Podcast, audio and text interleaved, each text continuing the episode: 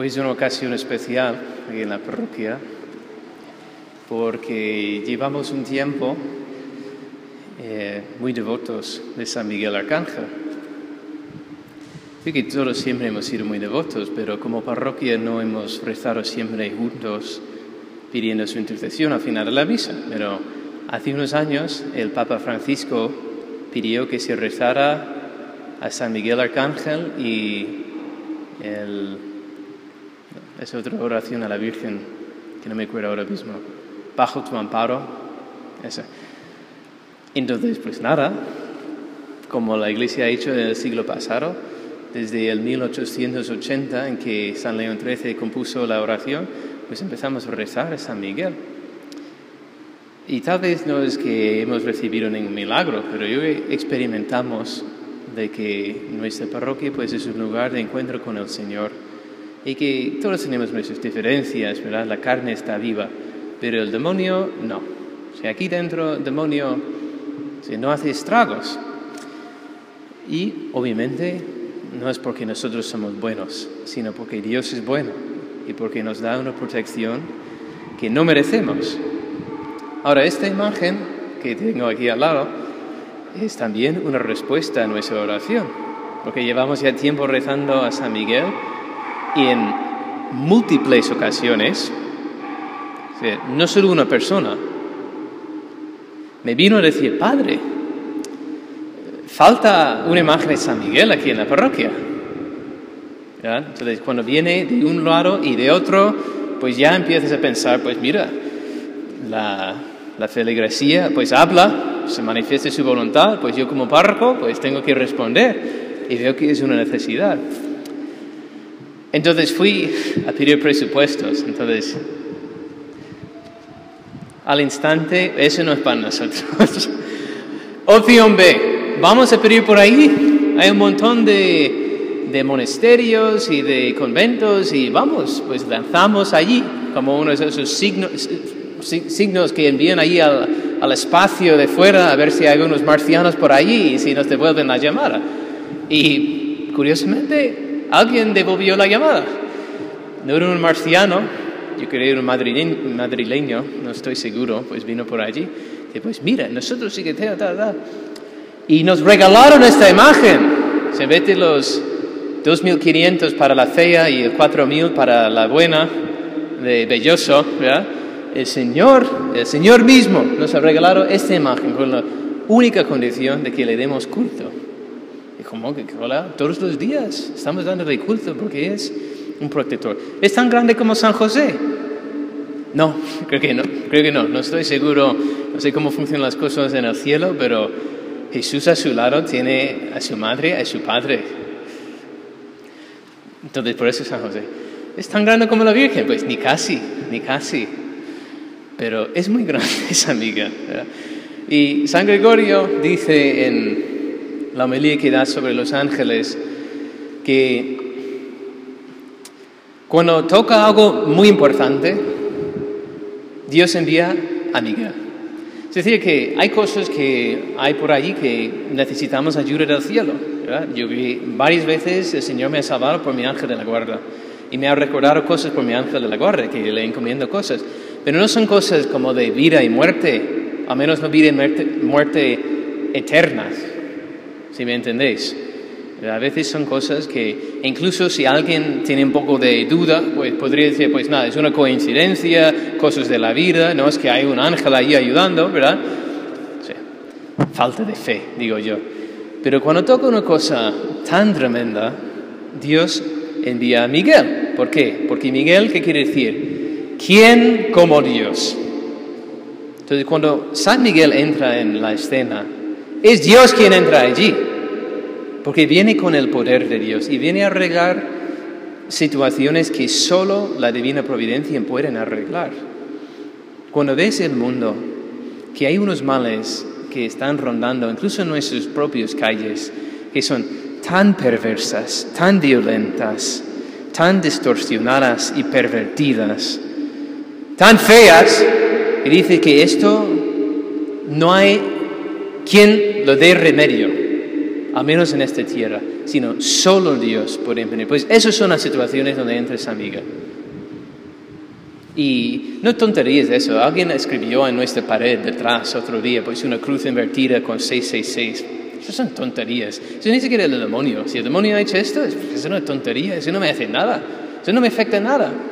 Pero cuando el demonio entra en una parroquia y siempre dudas de fe, y siempre dudas mm, o consigue que uno caiga, pero no reconciliarse, ¿verdad? Cosas serias así. Yo os hablé hace muy poco en una homilía, no sé, hace un par de semanas, sobre la batalla, las batallas que tenéis que llevar adelante, ¿verdad? una batalla por la vida social, ¿verdad? Instaurar el reino de Cristo, sí, pero ¿es lo más imprescindible? No, porque si no ganamos esa batalla, eh, no perdemos la corona. Eso mucho depende de la libertad de los hombres. Y la batalla por conquistar a las almas, porque cada alma al final también es libre. Entonces, incluso en esa batalla estamos luchando y las personas no se convierten, no pasa nada. Pero hay una batalla que no podemos perder. Y es la batalla que llevamos adentro, por vivir en la gracia de Dios. Y a veces el enemigo desencadena tanta furia, ¿verdad? Este, nos sentimos tan abatidos, tanto por fuera como por dentro, que, que rendimos, nos rendimos. Es que yo no puedo, pues ahí en esas situaciones es cuando San Miguel puede intervenir. ¿Y quita la tentación? No. O sea, la idea no es que vayamos sin tentaciones. Tentaciones, al final, aunque no lo sepas, son bendiciones. Si tú, si tú supieras al superar una tentación la gracia que recibes y el crecimiento que se produce en tu alma, serías besando las manos y los pies de Jesús por, por haberte permitido luchar un poco por su amor. Pero es verdad que no somos tontos, no podemos solos. No nos dejes caer en la tentación. Entonces, cuando vienen a nuestra ayuda San Miguel, ¿qué hace?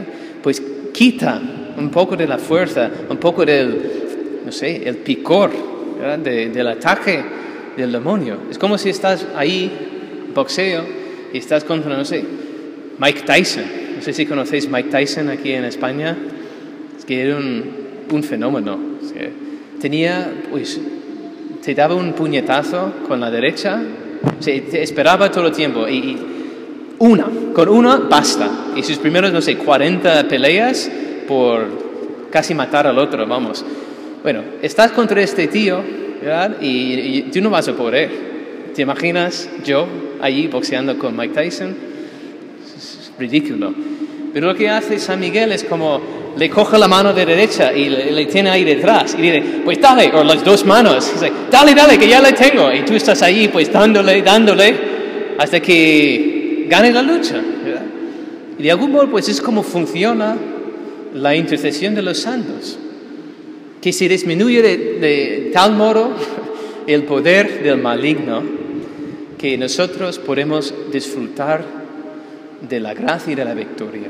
Y la última palabra que quería decir es que en, la lectura del Apocalipsis que leemos, y donde después de la batalla y, Miguel gana y se lanza o se, se, echa del cielo al demonio hacia la tierra y todos sus secuaces y todas esas cosas, pues se sube un canto de acción de gracias y dice que se establece la salvación y el poder de Dios a través de su Cristo. Y que los que han vencido en la batalla, la batalla han vencido en virtud de la sangre del Cordero y de la palabra del testimonio que dieron. La sangre del Cordero, los sacramentos, la Eucaristía donde bebemos su sangre divina la confesión, donde Él nos lava, ¿verdad? Como si la mano del sacerdote estaba allí bañado en la sangre del cordero y te, limpia de todos tus pecados. Y la batalla principal del demonio es siempre separarnos de Jesucristo, es siempre separarnos de la Eucaristía. Y tantas veces el demonio entra allí y te siembra la duda para que tú no te acerques a recibir la comunión. Tantas veces he escuchado eso, incluso en la confesión, es que no me he sentido, no me he sentido digno de, comulgar después de tal cosa, tal cosa, tal cosa. Y he dicho, Vamos a ver, ¿cuáles son los requisitos por un pecado mortal? Pleno conocimiento. no puedes pecar mortalmente por accidente, es que no sabía, ah, es que no pasa. Tú tienes que saber que está mal. Segundo, pleno consentimiento. Si alguien te está forzando, si hay una presión interior, exterior, ¿verdad? Que te está torciendo el brazo y te rindes. No quiere decir que estés bien, que lo hayas hecho. Pero si tú no, con tu libre voluntad no lo has cometido, y tercero, materia grave, si no voy a poner ejemplos de materia leve, porque no quiere que ninguno se equivoque y piense que está bien hacerlo, ¿verdad? Pero materia grave, diez mandamientos, ¿verdad? Los gordos. Si están, no están los tres cumplidos, no es pecado mortal. Y si no es pecado mortal, hay que comulgar. Porque la misma comunión pues es un remedio contra tus pecados, es un acto de amistad, de reconciliación de algún modo con Cristo. Pecado mortal no, eso es la confesión. Pero si no hay pecado mortal, ¿por qué te vas a privar de la gracia que Jesús quiere derramar en tu alma? Pues eso. Y San Miguel lo sabe. Entonces, cuando tú te sientes tentado y no estás seguro y sientes como una caca y que no me puedo acercar a los sacramentos ni siquiera a la confesión porque no hay remedio para mí, invoca a San Miguel. Y a ver, a ver si Él quita esa tontería de duda que estás llevando en tu mente, que el demonio seguramente la plantaron allí. Porque Dios no quiere que te partes nunca de los sacramentos. Todos los días tenemos la dicha de poder recibir la Eucaristía porque Él quiere vivir en nosotros y Él quiere hacer su obra en nosotros a través de los sacramentos. Así que en virtud de la sangre del Cordero han vencido. Él vence. ¿Quién como Dios? ¿Quién como Jesucristo? que nos amó tanto que derramó su sangre para salvarnos de nuestros pecados? Pues ninguno. Así que nos encomendamos hoy con gran alegría. No he dicho nada sobre San Gabriel, San Rafael. Ellos saben que les quiero muchísimo, pero hoy pues vamos a celebrar San Miguel. Si Dios quiere, quizá el año que viene tenemos una imagen de San Rafael y hacemos lo mismo. Pero hoy, gracias Señor por la intercesión de este gran santo, de este gran intercesor delante de tu trono. Ayúdanos a ser fieles a la gracia que Jesús ha conquistado por nosotros con su sangre y a perseverar en nuestra invocación de los santos arcángeles. Que así sea.